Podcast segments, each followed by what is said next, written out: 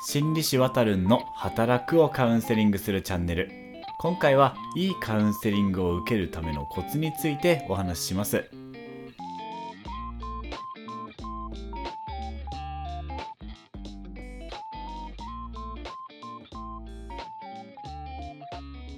皆さん今週も1週間お疲れ様でした。公認心理師臨床心理師のわたるんと申します。このチャンネルでは就職や復職などいろんな働くをサポートしてきたカウンセラーがお仕事ご家庭で役立つようなカウンセリングの豆知識や心理師のあれこれを簡単にお伝えしています。今回はお便り会です。いやーあのですねお便りをいただけると本当に嬉しくてですねいつもよりテンションが上がります。基本的に受けて返すことを仕事にしているのでこちらの方がやりやすいっていうのもありますしなんというか聞きたいことが分かって安心するんですよね。ですのであのなんか毎度のお願いになっちゃって恐縮なんですけれども概要欄にお便りフォーム貼ってありますので何か働く上でのお悩みとか心理師に聞いてみたいことがあったらお気軽にメッセージをいただけると嬉しいです。というわけで早速お便り読み上げていきます。今回はみそじさんという方からいただきました。3つほどご質問いただいているので今回はそのうちの2つにお答えします。みそじさんご質問をありがとうございます。では、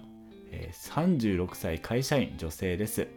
昨晩こちらのポッドキャストと出会ったばかりですが働く人として興味深いテーマを分かりやすく聞きやすくお話しされていて早速フォローさせていただきました。ありがとうございます。以下もし機会がありましたら取り上げていただけたら嬉しいです。1つ目カウンセリング中にすぐ泣いてしまうのが恥ずかしいのですが受け手が泣くことについてカウンセラーはどのように感じていらっしゃいますか？カウンセラーはプロフェッショナルなので泣かれることには慣れてらっしゃると思うのですがこちらとしては恥ずかしいかっこ悲劇のヒロインかとセルフツッコミをしたくなります。惹かれてないかなと結構気になってしまいます。2つ目カウンセリングでもカウンセラーにちゃんとした人に見られたくて自分の中の汚い感情を隠したくなってしまいます。かっこ汚い感情はオブラートに包んだり遠回しに言うなど。本当はそういう面も出した方がカウンセリングに効果的でしょうか？かっこカウンセラーは人の醜い面を見て嫌にならないのでしょうか？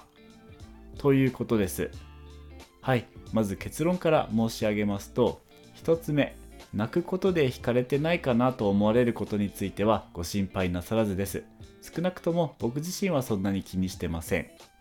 2つ目自分の汚い感情を隠したくなってしまうけれどそういう面を出した方が効果的かについてですがおっしゃる通り隠したくなる感情について話して考えることでより効果的なカウンセリングになります。とはいえ事情はもう少し複雑かなと思います。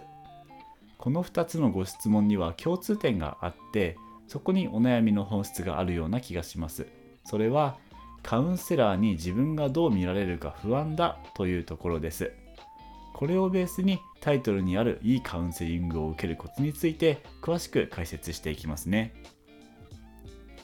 まずカウンセリングの一般論について解説しますがカウンセリングは普段日常生活で抑えている感情も込み込みで抱えている悩みを話してもらってその上でその人がどうなるといいのかどうなっていきたいのかについて話し合います。そういう点では日常会話と全然違うものになりますし逆にそうでないと日常会話で話が終始してしまうリスクもあります。なので僕自身もカウンセリングの導入ではここで思ったことはなるべく隠さずに言ってくれると助かります。その方がよりいいカウンセリングになると思うのでぜひお互い本音でお願いします。とお伝えしてます。なんで普段抑えている感情を話すことが大事なのかというと割とそこに問題や悩みの本質が隠れていることが多いからなんですね。悩みについて話を聞いていくとですねなんというかもともと話していた悩みが形を変えてより本質をついた感じになっていくんですよね。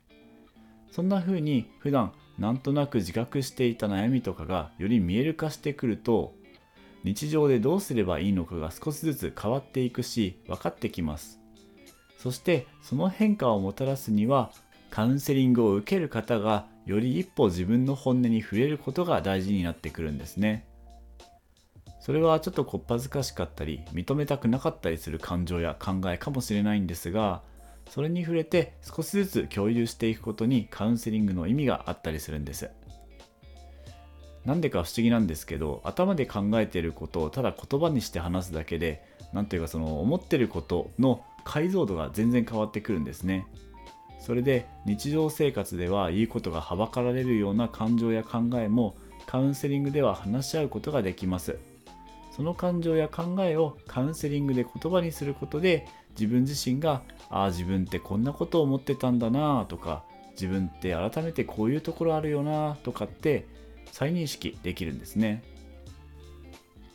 ちなみにその時カウンセラーはどんな風に話を聞くかというとそれこそ傾聴する聞くことに徹します。まあもちろん何も言わないわけではなくて何々な気持ちだったんですねみたいな感じで気持ちの解像度を上げるお手伝いをしますがそこでうにゃうにゃカウンセラーが意見を言ったり評価をしたりはしません。普段はこれを話したら相手はどう思うだろうかというのを気にせざるを得ないですがカウンセリングは違います。だからこそ普段言えないことを言うことに価値があるんです。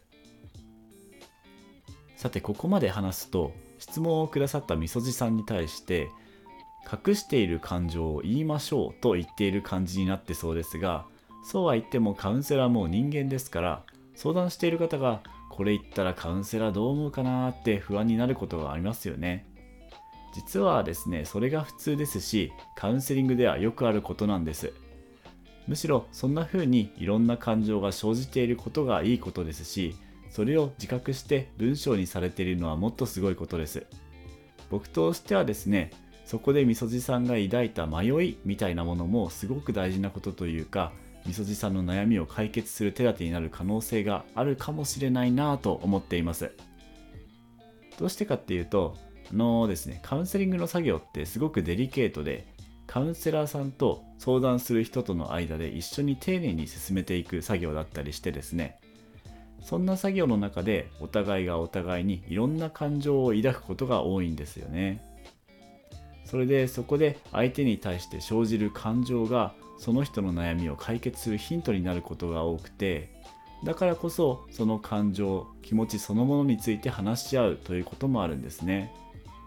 そしてみそじさんもそんな作業の真っ只中なんだと思います。ただちょっとみそじさんの受けているカウンセリングがどんなカウンセリングかは把握していないので、まあ、確信を持っては言えないんですがもし可能であればそこで出てきた気持ちは大事にしてあげてカウンセラーさんと一緒にその気持ちを話し合うことがいいんじゃないかなと思うんです。そうすることでより深いよりいいカウンセリングを受けることができるはずです。なのでそうですね。みそじさんの場合は隠している感情を言ってみるというのでももちろんいいですしその言えないなって迷っている気持ちも込み込みでカウンセラーに話して一緒に考えるってこともいいような気がします。どちらにせよカウンセリングで抱かれている悩みについてこんな風に質問されたことを次はカウンセリングの中で話し合えるといいんじゃないかなと思ってます。そしてあんまりここで僕がしゃしゃりですぎるとそのカウンセリングの邪魔になる可能性もありますので回答はこのくらいにしておきます。じゃあタイトルの回収になりますがつまりいいカウンセリングを受けるコツというのは自分の感じていることを大事にしてあげてそれをしっかりカウンセリングで言葉にする話し合うということになります。ある種それがスムーズにできるようになることがカウンセリングの一つの目標だったりもしますね。あとこれは僕の話を聞いていただく上での注意事項なのですが多分リスナーさんの中には精神科や心療内科にかかっていたりカウンセリングをすでに受けている方もいらっしゃると思うんです。それでもし僕の言っていることと先生の言っていることが違うことがあったら基本的には先生の言ってることを優先してもらえればなと思います。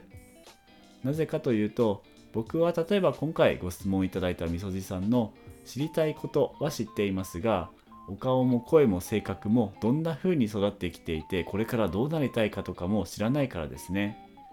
質問されたことのないリスナーさんならなおさらですね。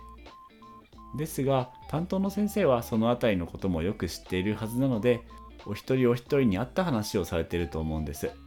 なので僕の意見は心理師をやっている一個人の意見程度にお聞きいただければと思います。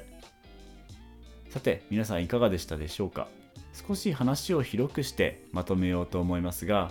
誰に対してもこれ話したらどう思われるんだろうなって不安になることあると思うんですがカウンセリングではいやもしかしたら日常生活でもそんな不安も感じているんだってことも込み込みでお話しできるといいかもしれないですね。もしかしたら思っていたこととは違うリアクションが来ることもあるかもしれません。